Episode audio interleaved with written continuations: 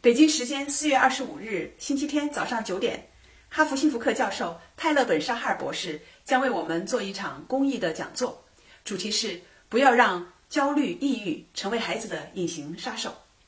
沙哈尔老师啊，还会针对家长们提出来的问题，现场进行解答，教给你提升孩子幸福感的方法。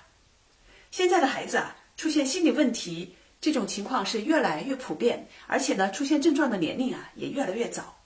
从这张发表在美国 CDC 官网上的图片哈，大家可以看到，从六到十一岁开始，美国儿童的心理和行为障碍问题就明显的增加。美国国家精神疾病联盟会的报告显示，二零一八年在六到十七岁的儿童和青少年中，每六个人中就有一个出现 mental disorder，就是精神障碍方面的问题。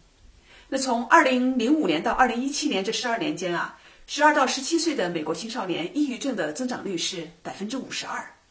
我们中国的也有很多家长为孩子的心理健康问题非常担心啊。那大家不要错过这个机会，扫描链接中的二维码参加沙哈尔老师的公开课，并收听我第二天的中文解读。